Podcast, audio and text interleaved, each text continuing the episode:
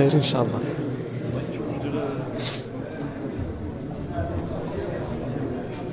fonctionne, il fonctionne. Je m'entends quand je parle.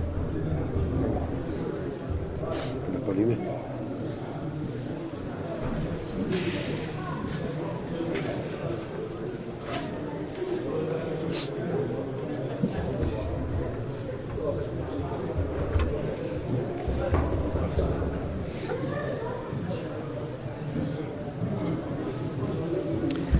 السلام عليكم ورحمة الله. بسم الله الرحمن الرحيم. إن الحمد لله نحمده ونستعينه ونستغفره ونعوذ بالله من شرور أنفسنا ومن سيئات أعمالنا. من يهديه الله فلا مضل له ومن يضلل فلا هادي له. وأشهد أن لا إله إلا الله وحده لا شريك له. وأشهد أن محمدا عبده ورسوله صلى الله عليه وآله وسلم. يا أيها الذين آمنوا اتقوا الله حق تقاته ولا تموتن إلا وأنتم مسلمون. يا أيها الناس اتقوا ربكم الذي خلقكم من نفس واحدة وخلق منها زوجها وبث منهما رجالا كثيرا ونساء واتقوا الله الذي تساءلون به والأرحام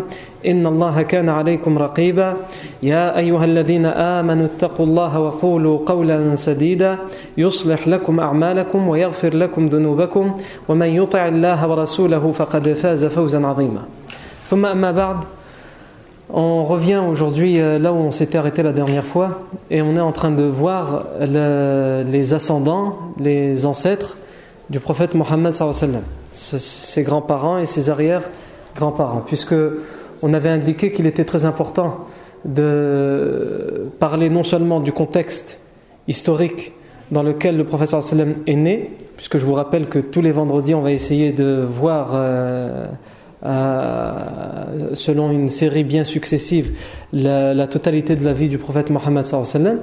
Et euh, depuis maintenant pratiquement un mois, on a vu tout d'abord le contexte historique, social et religieux pré-islamique, c'est-à-dire avant l'arrivée du prophète Mohammed et avant sa naissance. Et là, on était sur la dernière euh, ligne droite qui concerne euh, le contexte dans lequel est né le prophète Mohammed puisqu'il s'agissait de parler de ses grands-parents directs. Puisqu'on avait parlé de sa lignée, on avait dit que le prophète Mohammed c'est le fils de Abdullah, qui lui est l'enfant de Abdul Muttalib, ibn Hashim, ibn Abdi Manaf, ibn Qusay, ibn Kilab, ibn Murrah, ibn Ka'b, ibn Lu'ay, ibn Ghalib, ibn Fihr, ibn Malik, ibn Nadr, ibn Kinana, ibn Khuzaymah, ibn Mudrika, ibn Ilyas, ibn Mudar, ibn Nizar, ibn Ma'ad, ibn Adnan. Et on s'était arrêté à Adnan puisqu'on avait dit qu'il était avéré et authentique que tous ceux qu'on vient de citer, et ça c'est la généalogie authentique à propos de laquelle sont unanimes et à propos de laquelle il y a un consensus entre les savants et les historiens. Cependant, la seule chose qu'on sait après Adnan, c'est qu'il descend directement du prophète Ismaïl, qui lui est le fils d'Ibrahim.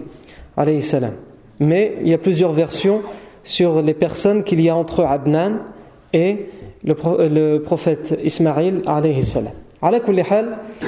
On a parlé de Qusay ibn Kilab, mais on a vite fait, on en a parlé vite fait, puisqu'on avait déjà vu Qusay ibn Kilab et on avait expliqué que Qusay ibn Kilab, donc euh, un des euh, ascendants du prophète Mohammed, c'est celui qui a pris euh, le pouvoir à la Mecque à un moment où la tribu Jurhum, qui gouvernait à la Mecque, était devenue trop injuste et oppressante, en particulier avec les gens qui venaient visiter la Mecque. Étant donné que la Mecque elle avait toujours été connue pour être une ville où tous les Arabes venaient faire le pèlerinage et où les gens de la Mecque, c'était une habitude, devaient l'hospitalité euh, aux gens qui venaient visiter la Mecque et qui venaient pratiquer le pèlerinage, les euh, Khuza'a, avec leur chef, Qusay ibn Kilab, qui est un arrière-grand-père direct du prophète Mohammed, a pris possession de la Mecque pour remettre les choses euh, à leur juste titre, afin que les gens puissent retrouver l'hospitalité d'antan. Et on avait aussi expliqué qu'il y avait toujours des problèmes entre les chefs de tribus à la Mecque. Et que euh, ibn Kilab a mis une organisation afin qu'il n'y ait plus aucune divergence et aucune dissension. Il y en aura certes, mais plus autant à partir du moment où il va mettre en place cette organisation. Il va, par exemple, mettre en place Dar Nadwa. C'est un genre de parlement puisqu'à chaque fois que les chefs de la Mecque devaient prendre une décision, ils se querellaient, se disputaient, parce que chacun voulait que ce soit sa décision qui soit appliquée et exécutée. Donc il va mettre en place ce qu'on appelle Dar Nadwa, qui est une sorte de parlement, où les notables de la Mecque avaient des conditions pour y assister, pour euh, pouvoir entrer dans cette euh, assemblée.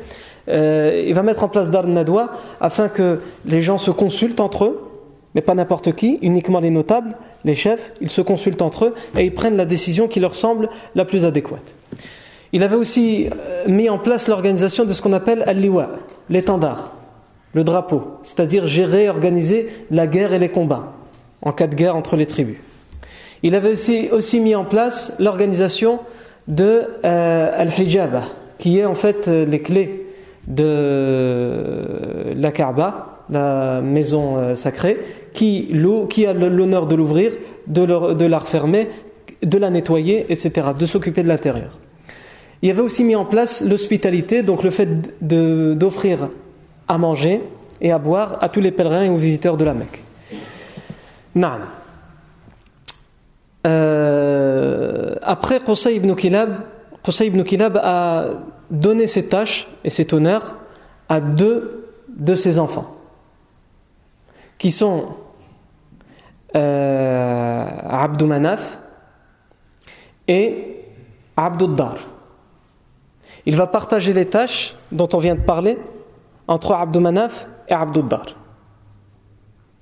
Abdou Manaf qui est l'arrière-arrière-grand-père du prophète Mohammed sallallahu Abduddar, il est l'arrière-arrière-grand-oncle du prophète Mohammed sallallahu Lorsqu'ils vont mourir, nous, ce qui nous intéresse le plus, c'est Abdou Manaf. Abdou Manaf va laisser derrière lui quatre enfants. En tout cas, parmi ceux qui sont les plus connus, il va laisser quatre garçons. Il va laisser derrière lui Abdou Shams, Hashim, qui est l'arrière-grand-père du prophète Mohammed il va laisser Al-Muttalib, à ne pas confondre avec Abdul Muttalib, et il va laisser Naufal. Au moment où leur père, donc Abdou Manaf, et leur oncle, Abduddar, vont mourir, eux et les enfants de Abduddar vont se quereller. Ils vont se quereller pourquoi? Pour les tâches dont on vient de parler. Le parlement, l'étendard, l'hospitalité euh, des visiteurs de la Mecque, etc.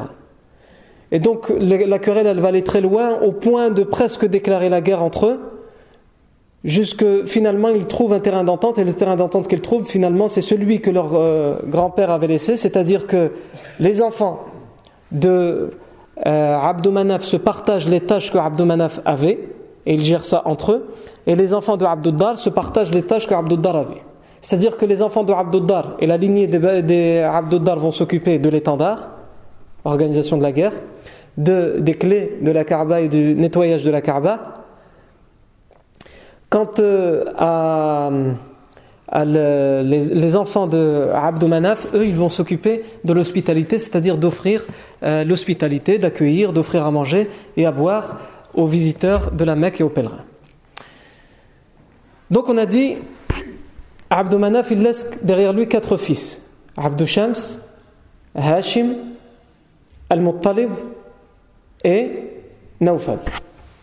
Abdou Shams et Hashim sont des jumeaux. Nous, celui qui nous concerne le plus, c'est Hashim, puisque c'est lui l'arrière-grand-père direct du prophète Mohammed. Donc, Abdou Shams, c'est à lui que revient, les frères se mettent d'accord pour que ce soit à lui que revienne l'héritage, ou plutôt l'honneur des tâches de l'hospitalité euh, envers les pèlerins et les visiteurs de la Mecque.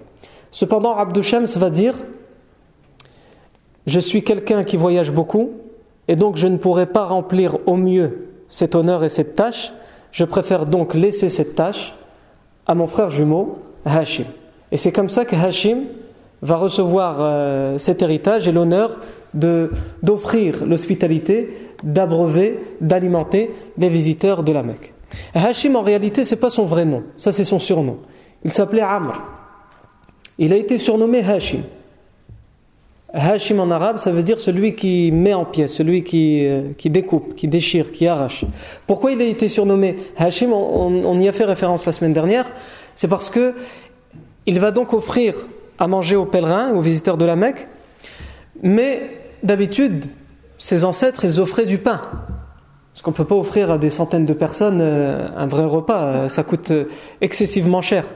Mais lui, il va être tellement généreux qu'il va être le premier à offrir aux pèlerins et aux visiteurs de la Mecque plus que du pain. Il va prendre le pain en question et il va en faire ce qu'on appelle atharid, c'est-à-dire un mélange de, de, pâte, de pain avec de la viande et de la sauce. Et c'est pour ça qu'il va être surnommé Hashim, celui qui a mis en pièces le pain, pour en faire un bon plat aux gens. À un tel point qu'un poète disait à son sujet Amr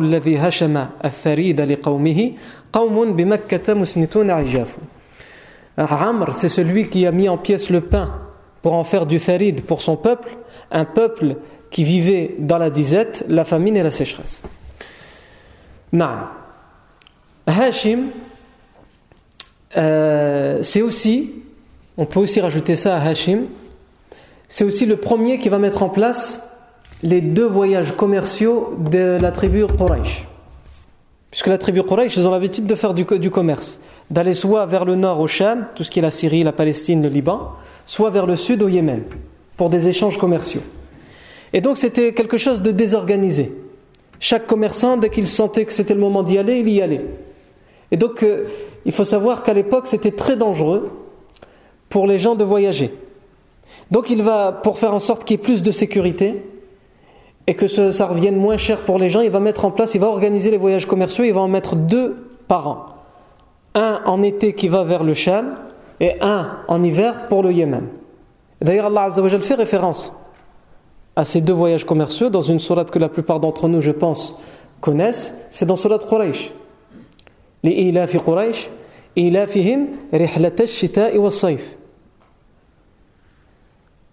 Selon le pacte Allah Azzawajal dit, selon le pacte, ou certains traduiraient par l'habitude des Quraysh, leur habitude et leur pacte de faire un voyage en hiver et en été. En hiver pour le Yémen et en hiver pour euh, le Sham. Hashim, c'est ce qu'il y a à dire à, à propos de lui. Comment va mourir Hashim? Hashim va partir pour le voyage au Sham, vers la Syrie. Il devait partir en Palestine.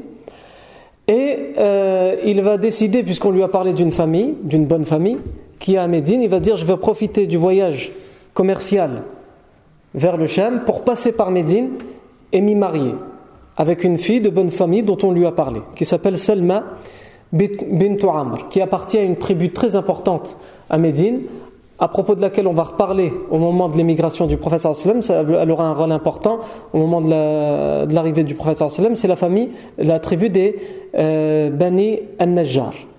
Donc Selma bint Amr, elle va se marier, elle est de Médine, elle se marie avec Hashim. Hashim, il se marie, il consomme le mariage, il fête son mariage et ensuite il termine son voyage pour le Sham. Et il dit à son épouse, tu restes avec tes parents lorsque je reviendrai. C'est à ce moment-là, quand je reviendrai, on partira ensemble chez moi à la Mecque. Il ramènera sa femme chez lui à la Mecque. Le souci, c'est qu'il va mourir. Il va mourir à Gaza, en Palestine, qui était une ville qui, existait déjà à l'époque.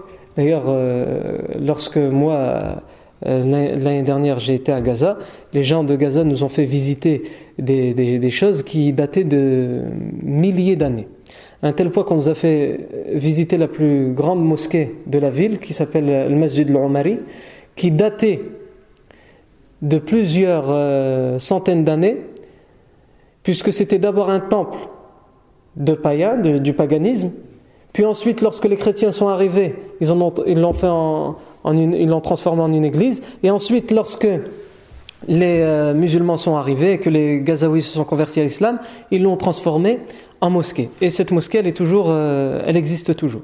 Moi, je reviens à quelques siècles avant. Et donc, Hashim meurt à Gaza.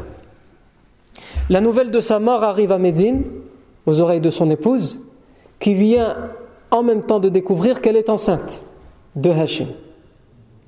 Donc, euh, pour elle, c'est une grande catastrophe. Elle vient de se marier, elle perd son mari, et en plus, il la laisse avec un enfant elle est enceinte de euh, Hashim. Et la nouvelle arrive aussi à la Mecque. on les informe qu'il s'était marié à Médine, mais qu'il est mort. Mais personne ne leur dit qu'elle est enceinte, puisque elle, le dit qu'à sa famille, et les gens de Médine n'informent pas, puisqu'à l'époque il n'y avait pas de portable, il n'y avait pas d'internet, etc. Et personne n'a trouvé l'importance d'informer les oncles euh, qu'elle était enceinte. Donc elle a gardé son enfant et elle est restée à Médine. Et elle a donné, naissance à qui? Au grand-père du prophète Mohammed qu'on appelle Abd al-Muttalib ou plutôt qu'on surnomme Abdul Muttalib, puisqu'en réalité, elle, elle l'a appelé comment? Elle l'a appelé Shayba. Shayba, pourquoi Shayba? Parce que Shayba, ça veut dire euh, cheveux blancs. Quand euh, quelqu'un a des cheveux gris ou des cheveux blancs, on dit, euh, on parle de Shayba ou de Shib. Donc elle l'a appelé Shayba parce que lorsqu'il était né, il avait un cheveu blanc. Donc elle l'a appelé comme ça. Euh, il va être surnommé Abdul Muttalib. Pourquoi Justement? Parce que je rappelle que lorsque Hashim est mort et que la nouvelle de sa mort est arrivée à la Mecque, il fallait tout de suite décider à la Mecque qui va avoir la charge d'offrir l'hospitalité aux pèlerins, puisque c'était le plus important. C'était ce dont s'occupait Hashim, mais il est mort.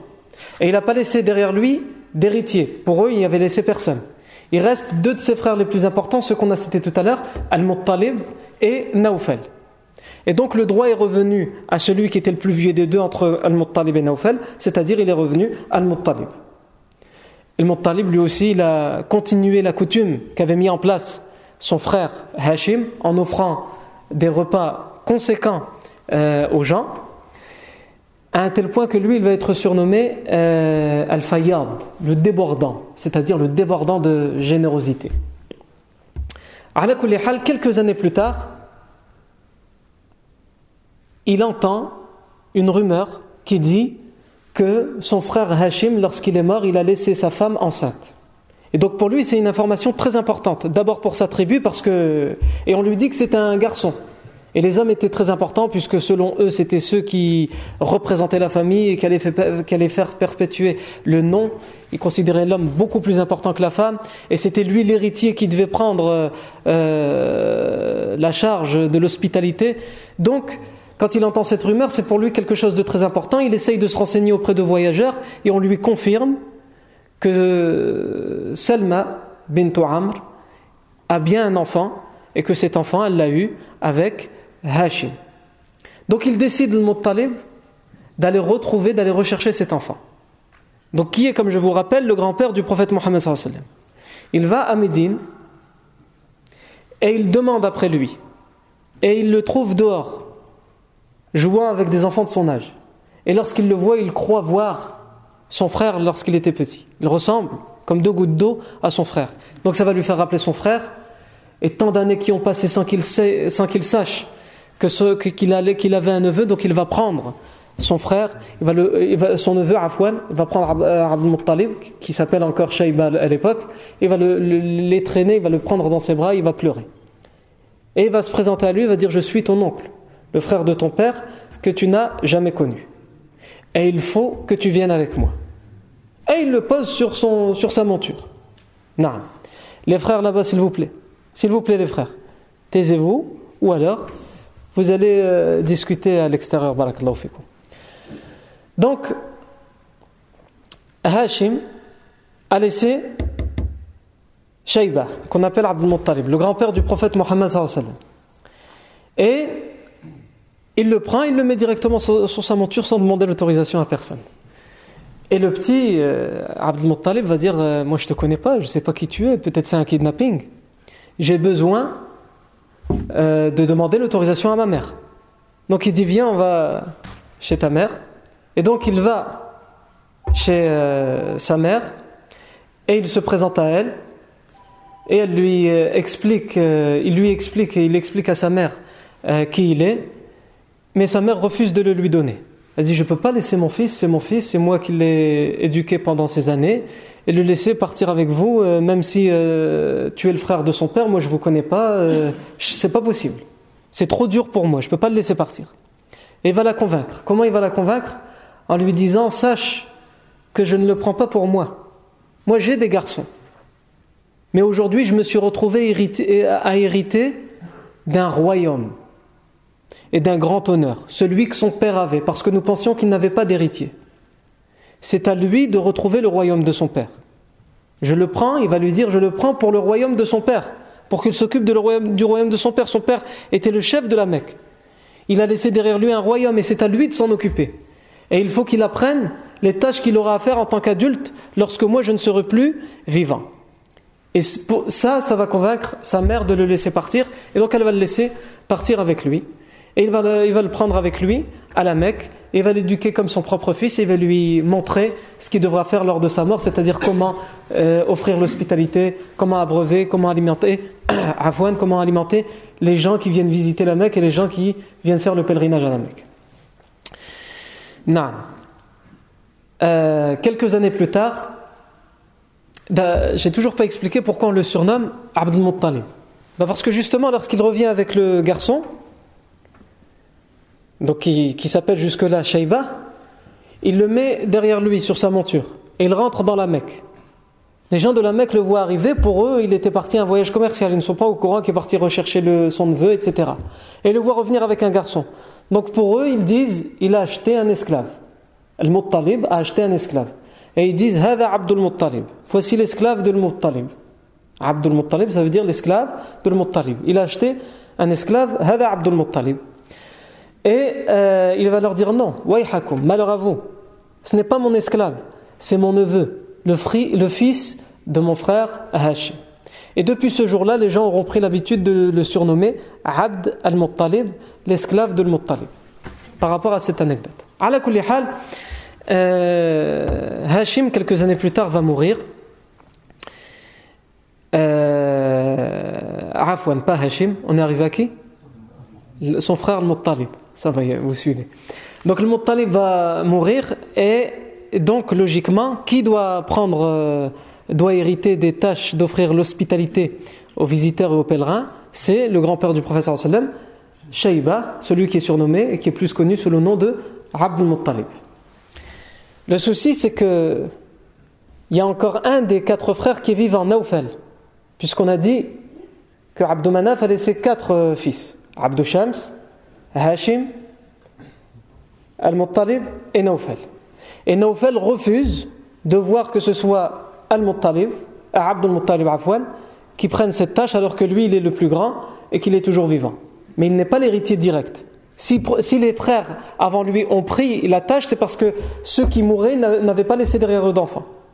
Mais là, il y a un enfant qui a été laissé derrière, donc c'est à lui de prendre euh, cette tâche. Mais il va refuser, et donc il va s'emparer, euh, tout simplement, du point de vue de, sa, de son importance à la Mecque et de son âge, il va, il va décréter que c'est lui, à partir de la mort de son frère, El-Muttalib, qui va s'occuper d'offrir l'hospitalité aux gens qui visitent la Mecque. Évidemment, Abdul Muttalib n'est pas d'accord, puisque ce n'est pas ce qui était prévu. Et c'est uniquement pour cette raison qu'il a été déplacé de Médine vers la Mecque. Et qu'il a dû sacrifier la, vie avec sa mère. C'est uniquement pour ça. Et donc, il va demander aux notables de la ville de la Mecque de lui venir en aide. Les notables de la ville de la Mecque vont lui dire écoute, c'est une histoire de famille entre vous. Nous, on prend parti ni pour lui ni pour toi. Débrouillez-vous dans votre famille, euh, voyez comment faire entre vous. Comme il voit que personne ne veut le soutenir et ne veut l'aider, il va envoyer quelqu'un à Médine pour demander l'aide de son oncle maternel, euh, de son oncle maternel, Afwan, le frère de sa mère, qui s'appelle euh, Abu ibn Adi, qui lui aussi fait partie donc de la tribu des Bani Najjar. Abu Sa'd ibn Adi, lorsqu'il entend ce qu'il entend, il dit c'est un orphelin, il est plus jeune, donc on se moque de lui. Ça ne se, ça ne se passera pas comme ça. Il prend avec lui 80 combattants et il arrive sur la ville de la Mecque. Euh, Abdul Muttalib sort de la Mecque pour l'accueillir et il lui dit passe d'abord à la maison, al-manzil, passe d'abord à la maison. Il a fait un long voyage. C'est pas comme aujourd'hui, euh, il y a l'autoroute. Avant, il n'y avait pas d'autoroute, il n'y avait pas de voiture. Donc, euh, il a fait un long voyage, il est fatigué. Il lui dit avant de s'occuper de nos histoires, viens d'abord à la maison, viens te rafraîchir un petit peu, boire, manger, etc. Et ensuite, on va aller voir euh, mon oncle, Naufal, pour s'occuper de notre histoire. Et va lui dire Je jure que je ne rentrerai dans ta demeure qu'après avoir réglé ce problème. Et donc, il se dirige dans la ville de la Mecque et il va vers l'enceinte de la mosquée, de Masjid al-Haram, Et il trouve Naufel assis avec des notables de la Mecque qui discutent entre eux. Et il va tirer son épée. Naufel va se lever et va lui dire Je jure par Dieu que si tu ne rends pas à mon neveu ses droits, je vais te faire goûter à ce sabre. Te faire goûter, euh, ça veut dire, euh, vous avez compris, que la tête, elle va probablement rebondir deux ou trois fois. Euh, Naufel a compris que là, il n'a plus juste affaire à son neveu qui est jeune, que... et il voit derrière 80 combattants. C'est finalement toute la ville de Médine qui s'est rangée du côté de Muttalib. Donc Naufel, il dit Je lui rends tout de suite ses droits. Il peut les récupérer, dit. Moi, il me reste plus beaucoup à vivre. Qu'il prenne ses droits, qu'il s'en occupe. Abu Sa'd ibn Adi lui dit Tu vas pas me la faire à l'envers. Tu lui rends ses droits, je vais partir, tu vas lui reprendre. Il appelle les notables de la Mecque et il va, leur dire Vous devez être témoin de ce que lui va affirmer devant vous. Et donc il va réaffirmer devant eux qu'il lui donne pour toujours à son neveu les droits, ces droits qui lui reviennent, c'est-à-dire offrir l'hospitalité euh, aux gens de la Mecque. Et c'est là qu'on voit l'importance de ces tâches-là. Et on le verra comment le prophète sallam à chaque fois, il dira au moment des conversions des tribus que chaque tribu garde l'honneur qu'elle a eu par les pactes de leurs ancêtres. Même si c'est des pactes qui ont été faits alors qu'ils n'étaient pas musulmans, le prophète sallam euh, fera en sorte que chaque famille, parce que c'est quelque chose d'important chez ces tribus-là, même lorsqu'elles se convertissent, le prophète sallam dira à chaque fois que chaque famille garde l'honneur dont elle a hérité par ses ancêtres. Et donc Abdul Muttalib, va donc euh, finalement avoir ces honneurs d'offrir l'hospitalité euh, aux visiteurs et aux pèlerins de la Mecque. Donc là, on est arrivé à qui? On arrivé directement au, grand-père du prophète Mohammed sallam, Abdul Muttalib. Il nous reste donc à parler, à résumer la vie de Abdul Muttalib, ensuite le père du prophète sallam, Abdullah, et ensuite le prophète sallam. Naam. Donc Abdul Muttalib, qu'est-ce qu'on peut dire à son sujet? Abdul Muttalib, les choses qui sont, qui sont, en tout cas rapportées par euh, de nombreux historiens comme Ibn Hisham ou Ibn Ishaq, même si pour l'instant je ne fais que dire euh, ce qu'ils ont dit, puisqu'on est très difficile pour tout ce qu'il y a eu avant la vie du prophète sallam d'avoir des textes qui sont vraiment authentifiés.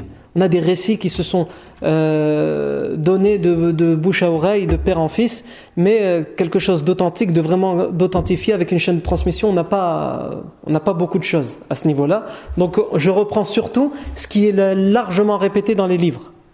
Par contre, à partir de la naissance du prophète sallam, on s'attachera à faire la différence entre ce qui est authentique et ce qui ne l'est pas, surtout lorsqu'il s'agira des choses qui concernent la croyance ou la pratique. Puisque si on raconte une histoire qui est arrivée pendant la vie du prophète sallam, qui peut avoir une influence une conséquence sur un décret quelconque dans notre pratique de la religion ou dans notre croyance, on ne peut prendre que l'authentique. Par contre, lorsqu'on s'attachera juste à relater des faits qui sont purement historiques, on les relatera s'ils sont repris dans les livres sans forcément s'attacher à ce qui est euh, vraiment authentique puisque même là le travail d'authentification n'a pas encore été euh, fait de façon convenable comme on l'a fait pour les hadiths même si alhamdulillah certains livres commencent à être édités euh, dans ce sens. Abdul Muttalib ce qu'on peut dire à son sujet c'est qu'il va voir une nuit en rêve qu'on lui donne l'ordre de creuser à un endroit pour retrouver le puits de Zamzam. Puisque ce qu'on n'a pas dit, c'est que ceux qui avaient le puits de Zamzam, c'était Ismaïl alayhi salam. Et ensuite, j'ai dit, c'est la tribu de Jurhum et la, progéniture d'Ismaïl, mais il va avoir beaucoup de progéniture, hein, père en fils, etc. Mais ça va rester dans une lignée. Et les Jurhum, quand ils vont être expulsés de la ville de la Mecque parce qu'ils sont trop injustes, ils vont, avant d'être expulsés de force, ils s'attendent à être expulsés, donc qu'est-ce qu'ils vont faire?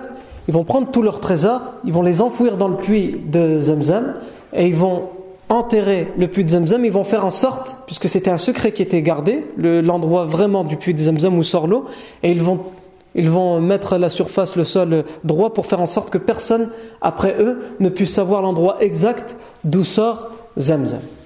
Et après ça, quand Qusay ibn Kilab va arriver avec la tribu de Quraysh, la tribu de Khuza'a, ils vont essayer de retrouver, mais impossible de retrouver. Ils vont creuser, ils vont creuser par-ci, mais ils ne retrouvent pas.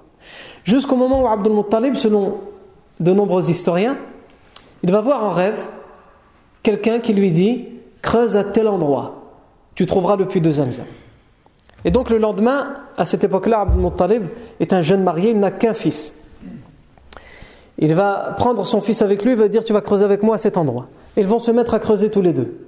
Les notables de la Mecque, ses oncles, ses frères, etc., ils passent à côté Qu'est-ce que tu fais? Je creuse pour retrouver le puits de Zamzam. Nos grands-parents, nos arrière-grands-parents déjà cherché. Tu trouveras rien. Lui, il dit Laissez-moi faire. Ils repartent, ils, prennent ça juste pour euh, une plaisanterie euh, d'un moment. Donc il le laisse. Il va creuser et il va découvrir à la fois les trésors qu'ont laissés là les Jurhum et le puits de Zamzam qui, jaillit de cet endroit-là. Donc, lui et son fils retrouvent tout ça. Évidemment, lorsque les notables de la Mecque et toutes les tribus Quraysh vont voir ça, ils vont lui dire euh, Zamzam, c'est quelque chose qui était chez nos grands-parents, chez nos ancêtres, depuis euh, notre euh, aïeul Ismaïl, alayhi salam. Nous avons tous un droit dans le puits de Zamzam. On doit se partager le puits de Zamzam. Abdul Muttalib, il dit il n'en est pas question pour deux raisons. La première, c'est à moi que revient la tâche d'offrir à boire aux gens et je vais leur offrir deux Zamzam. Donc c'est à moi que revient cette tâche. Et la deuxième, c'est que j'ai creusé, vous êtes bien moqué de moi. Je l'ai trouvé, maintenant, laissez-moi tranquille. Mais évidemment, les notables de la Mecque ne vont rien lâcher. À un tel point que ça va partir très loin, des tribus vont venir, certaines vont s'allier à Abdul Muttalib, d'autres vont s'allier aux autres. À la la seule solution qui sera prise pour pas que la guerre soit déclarée entre eux, c'est qu'ils se rendent auprès de devins qui euh, sont du côté, euh, du côté de la frontière actuelle entre l'Arabie Saoudite et la Jordanie, au nord de l'Arabie Saoudite. Des devins connus qui, euh, quand il y a un problème, les gens y viennent, ils leur donnent des richesses et ils règlent soi-disant leurs problèmes. Un devin, c'est quelqu'un qui regarde les étoiles, où il va prendre un œuf, il va le casser, il fait une omelette, il dit Ah bah tiens, je vois ici que tu dois divorcer. C'est écrit, regarde. C'est des, bêtises. Et ils font autant de kilomètres pour aller jusqu'à ces devins-là. Mais en cours de route, donc ils traversent le désert, en cours de route, ils n'ont plus d'eau. Ils ne peuvent plus avancer. Ils ne peuvent plus revenir en arrière parce qu'il n'y a, pas de puits à plusieurs kilomètres à l'horizon et ils ne peuvent pas continuer tout droit, ils n'ont plus d'eau. Ils ne savent pas quoi faire donc ils campent. Abdul Muttalib est là, avec son fils. Les autres notables de la Mecque, chaque personne a pris quelques personnes de sa tribu pour aller être représentés au niveau des devins pour savoir qui aura droit à Zamzam. Ils sont tous là, ils attendent. Et comme ça, à un moment, il y a de l'eau qui jaillit, selon encore une fois les historiens, ce que rapportent plusieurs historiens, il y a de l'eau qui jaillit au pied de Abdul Muttalib. Et Abdul Muttalib va non seulement boire, et il va offrir à boire à tous ces gens-là qui ont la haine et la rancœur contre lui parce qu'ils veulent le puits de Zamzam. Il ne veut pas les laisser mourir. Et donc, à ce moment-là, ils vont lui reconnaître euh, son honneur et vont lui dire c'est un signe. On n'a pas besoin d'aller jusque chez les devins. Si de l'eau jaillit à tes pieds et qu'en plus tu nous l'as offert, ça veut clairement dire que le puits de Zamzam te revient, il te revient à toi tout seul. Donc, pas la peine de terminer le voyage, revenons à la Mecque. Et ils vont revenir à la Mecque avec euh, euh, tout le monde, et c'est lui qui va s'occuper du puits de Zamzam. Et qu'est-ce qu'il va faire des trésors? Parce que quand on parle des trésors, c'est des épées en or, euh, en argent, etc. Il va faire fondre tout ça pour, faire des portes en or à la Kaaba. Elle avait des, portes euh, en bois, normales, métalliques, et lui, il va, il va faire fondre l'or pour offrir à la Kaaba euh, des portes en or. Euh, l'autre chose qu'on peut aussi dire à propos de Abdul Muttalib, avant de parler de la naissance de son fils Abdullah, qui est le père du prophète Mohammed, c'est évidemment l'événement de ce qu'on appelle Al-Fil, l'événement de l'éléphant. Et c'est justement l'année où va naître le prophète Mohammed puisque juste après la naissance, juste après le mariage Rafwan de son fils Abdullah, quand son fils va se marier, Abdullah, juste après le mariage va naître, euh, donc neuf mois après va naître son fils qui est le prophète Mohammed donc c'est dans la même année que va se passer euh, ça, l'événement de l'éléphant et le, mariage de euh, son fils Abdullah. Peut-être qu'avant de parler de l'événement de l'éléphant, il y a un événement qui est important auquel on, doit faire référence à propos d'Abdul Muttalib. C'est qu'Abdul Muttalib, lorsqu'il s'est mis à, creuser le puits de Zamzam, et qu'il était qu'avec son fils, et qu'ensuite il a trouvé l'eau, et que les autres lui ont fait toutes ces histoires-là, lui ont dit Tu ne prendras pas l'eau, ni les trésors, nous aussi on, y a, on, a, on a une part dans ce droit. Et que ça fait énormément d'histoires, il a juré devant eux, avant d'aller chez les devins et tout ça, il a juré devant eux, il leur dit Je jure par Dieu que si un jour Dieu me donne dix garçons, si j'ai dix garçons qui atteignent l'âge adulte, j'en égorgerai un pour Dieu. Pourquoi? Parce qu'il considérait que cette injustice qui lui était faite, c'était le fait qu'il n'avait qu'un fils. Alors que les autres, ils avaient des enfants, ils en avaient beaucoup, et donc ils pouvaient venir et prétendre avoir une, grande famille, et ils les utilisaient pour se défendre et faire peur aux autres. Et lui, il n'avait qu'un fils qui était jeune. Et donc il considérait que c'était ça son problème, et donc il disait, si les dieux me donnent dix garçons qui atteignent tous l'âge adulte, l'âge adulte, j'en sacrifierai un, je l'égorgerai pour les dieux. Vous imaginez? Parce qu'il se disait, c'est impossible que j'en ai dix hein, qui atteignent l'âge adulte. Donc il pouvait se permettre de faire ce serment. Le problème, c'est qu'il va les avoir. Et il va pas se dire, quand j'ai dit ça, je ne l'avais pas pensé, etc. Non. Il a juré, donc pour lui, il doit appliquer son serment. Il doit le mettre en exécution et en application. Donc il va dire, il va réunir ses enfants qui, sont, qui ont atteint l'âge adulte et il va leur dire, écoutez, voilà ce qui est arrivé un jour, j'ai fait le tel serment, etc., etc. Et aujourd'hui, je dois égorger l'un d'entre vous. Qui, ça on verra bien. Mais il faut d'abord que vous me donniez tous votre parole que quelle que soit la personne sur qui ça va tomber, vous accepterez et vous vous laisserez faire. Et tous ses fils qui comprennent la coutume, etc., lui disent pas de problème. De toute façon, j'ai une chance sur dix, donc euh, normalement c'est bon. Donc il va prendre ses enfants et il va prendre euh, tous ses enfants, et il va se rendre à la Kaaba. Et à l'intérieur de la Kaaba, comme on avait expliqué déjà, il y a un puits qui est bouché par des trésors, tous les trésors, tous les cadeaux qui sont offerts à la Kaaba par euh, les idolâtres, et qui est bouché le dessus du puits à l'intérieur de la Kaaba, qui était bouché à l'époque par la statue Hubal qui avait été amenée par Amr ibn Luhay, comme on l'avait déjà expliqué. Et si vous vous rappelez bien, je vous avais dit que lorsqu'il y avait des décisions importantes à prendre, la divinité Hubal servait aux décisions importantes à prendre, et elle servait aussi, c'était aussi le dieu de la guerre pour les Arabes de l'époque. Donc il se rend chez Hubal, et il y a un homme qui est à l'intérieur de la Kaaba qui s'occupe du tirage au sort auprès de Hubal. Parce qu'évidemment, quand tu demandes à Hubal, Hubal il parle pas.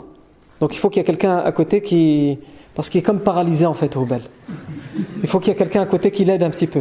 Le Dieu a besoin d'une aide. Donc euh, cet homme, euh, euh, il s'occupe de faire les tirages au sort superstitieux.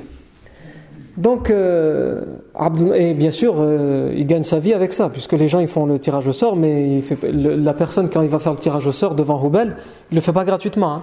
On lui offre une bête, euh, des poules bien vivantes qui piaillent encore bien, etc. etc. la kulihal, euh, Abdul Muttalib entre avec ses dix garçons et il explique son histoire au devin qui est à l'intérieur de la Kaaba. Et lui dit il faut faire le tirage au sort. Il lui dit d'accord. Et donc il fait tirer les flèches, et la flèche elle tombe sur qui? Dans le tirage au sort, c'est quelle, flèche qui ressort, puisqu'il a mis les noms de chacun de ses enfants C'est celle de euh, son fils Abdullah, qui est le père du prophète Mohammed. Abdul Muttalib lui dit Mon garçon, c'est ton heure. Il le prend, il sort de la Kaaba et il va auprès de deux statuettes qui sont, euh, qui sont euh, appelés par les Arabes de l'époque euh, Isaf et Naïla. Ce sont les deux divinités qui, qui s'occupent de, soi-disant, recevoir les offrandes et les sacrifices des bêtes. Mais là, c'est un être humain qu'on va sacrifier. Donc il se rend auprès de ces deux fausses divinités avec son fils Abdullah et il prend un couteau. Les notables de la Mecque, ils voient ce cirque, il y a Abdul Muttalib qui rentre avec ses dix garçons, qui ressort mais il en prend un, il va à la maison, il le prend par la main et il ramène un couteau et il se rend auprès des statuettes, ils comprennent qu'il y a quelque chose de grave qui va se passer. Donc ils se lèvent tous, ils vont vers lui et qu'est-ce qui, t'arrive? Qu'est-ce que tu vas faire? Et il leur explique son histoire. Il lui dit c'est pas possible, tu peux pas faire ça. Tu vas pas égorger ton fils. Il, dit, il va dire j'ai juré. Vous imaginez, ça c'est un avantage, une qualité qu'avaient les Arabes de l'époque. Aujourd'hui, les Arabes l'ont totalement perdu. Il lui dit J'ai juré. Aujourd'hui, tu n'as pas besoin de convaincre une personne qui va te dire Ouais, mais j'avais juré une fois que je tuerais mon fils si j'en ai un. Parce que je pensais être sûr de ne pas en avoir. J'avais fait des analyses et tout, j'étais stérile. Mais finalement, j'en ai eu. Celui à qui ça va arriver aujourd'hui va dire Ouais, bah c'est tout, j'avais parlé comme ça, mais Allah il pardonne. Lui, il dit Non, j'ai juré. C'est pas possible. Je dois l'égorger. Ils disent Non, il doit bien avoir une solution. Parce que si on te laisse faire ça, c'est la première fois que tu vas le faire, et donc ce qu'on craint, Finalement, nous, c'est pas Abdullah qu'on craint, ils vont dire. C'est pas la perte de Abdullah qui nous fait peur. Ce qui nous fait peur, c'est que par la suite, des gens vont avoir la même idée que toi et chacun va venir égorger son fils parce qu'il se sera énervé, il aura juré. On peut pas, on peut pas ouvrir cette coutume. C'est pas possible, c'est trop grave. Abdul Muttalib va euh, leur dire Je l'égorge ou vous me trouvez une meilleure solution. Mais juste me dire Tu rentres chez toi comme si tu n'avais jamais juré, ça je l'accepterai pas. Et là, ils vont avoir une idée euh, formidable, qu'aujourd'hui on ne peut pas avoir. Ils vont dire qu'il y a une voyante connue du côté de Médine. Dès qu'il y a des, les plus graves problèmes, elle trouve les solutions. Parce qu'elle a des œufs spéciales quand elle fait l'omelette.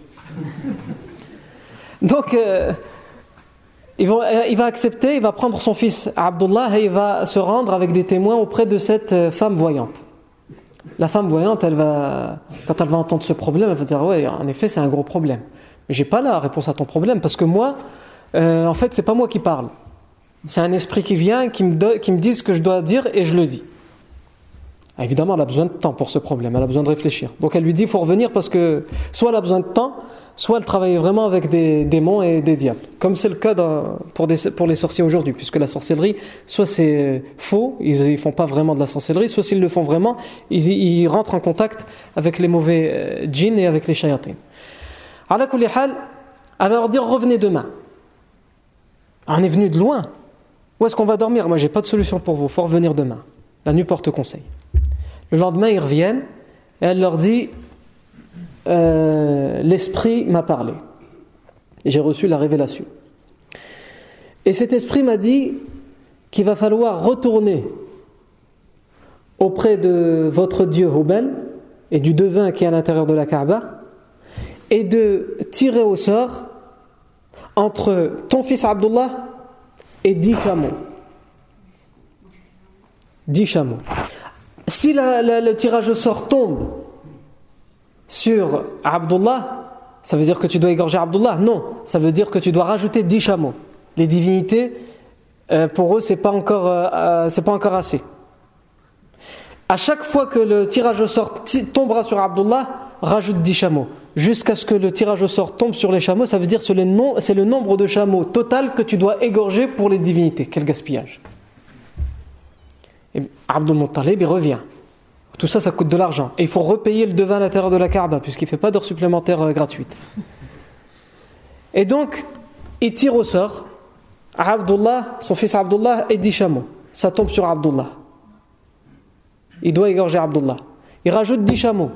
Ça tombe sur Abdullah. Il rajoute 10 chameaux, ça tombe sur Abdullah. Et ainsi de suite jusqu'à ce qu'il arrive au nombre de 100.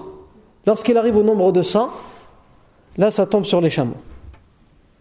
Et donc il égorge, il sacrifie 10 chameaux.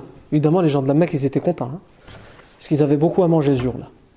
À la donc, euh, il a égorgé finalement 100 chameaux à la place de euh, son fils euh, Abdullah. Et l'année où Abdullah, son fils Abdullah va se marier, et qui va donc donner naissance au prophète Mohammed, il va se passer, comme on a dit tout à l'heure, un événement qui est l'événement de l'éléphant. Cet événement, le contexte de cet événement, c'est que quelqu'un qui est la, au Yémen, qui s'appelle Abraha, qui a la tête, euh, qui a été envoyé par le roi éthiopien et qui est chrétien, il voit à chaque fois les gens du Yémen, c'est lui qui gouverne le Yémen, et il voit les idolâtres du Yémen et les Arabes du Yémen chaque année faire le pèlerinage et ils partent à un endroit qui est loin, c'est la Mecque, pour aller faire le tour autour de la Kaaba. Quand on lui raconte, on lui dit la Kaaba c'est un carré, un cube. À l'époque c'était plus un rectangle, à la et les, les gens ils tournent autour. Comment ça Ils font autant de kilomètres, autant de fatigue, autant de difficultés pour faire le pèlerinage autour de ça? Eh bien moi je vais leur construire une grande église. Une grande église tellement belle qu'ils n'auront plus besoin d'aller jusqu'à la Mecque pour tourner autour de la Kaaba. Et va construire cette grande église, mais ça fait aucun effet. Les gens continuent à aller à la Mecque, puisqu'ils ne sont pas chrétiens. Pourtant, elle est belle, il y a des belles, photos, des belles images, des belles peintures à l'intérieur, sur le plafond, etc. Tout ce qu'on veut. Mais ils n'y prêtent aucune attention. À un tel point, ça va, ça tellement loin, on va tellement l'insulter qu'il y a une nuit quelqu'un qui va s'infiltrer dans l'église et qui va euh, mettre des excréments partout sur l'église. Il va souiller l'église. Évidemment, euh, ça va mettre Abraha euh, hors de lui. Et il va décréter qu'il faut que la seule solution c'est détruire la Kaaba. Il va prendre avec lui une armée de 60 000 hommes selon les versions, avec plusieurs éléphants pour démolir la Kaaba.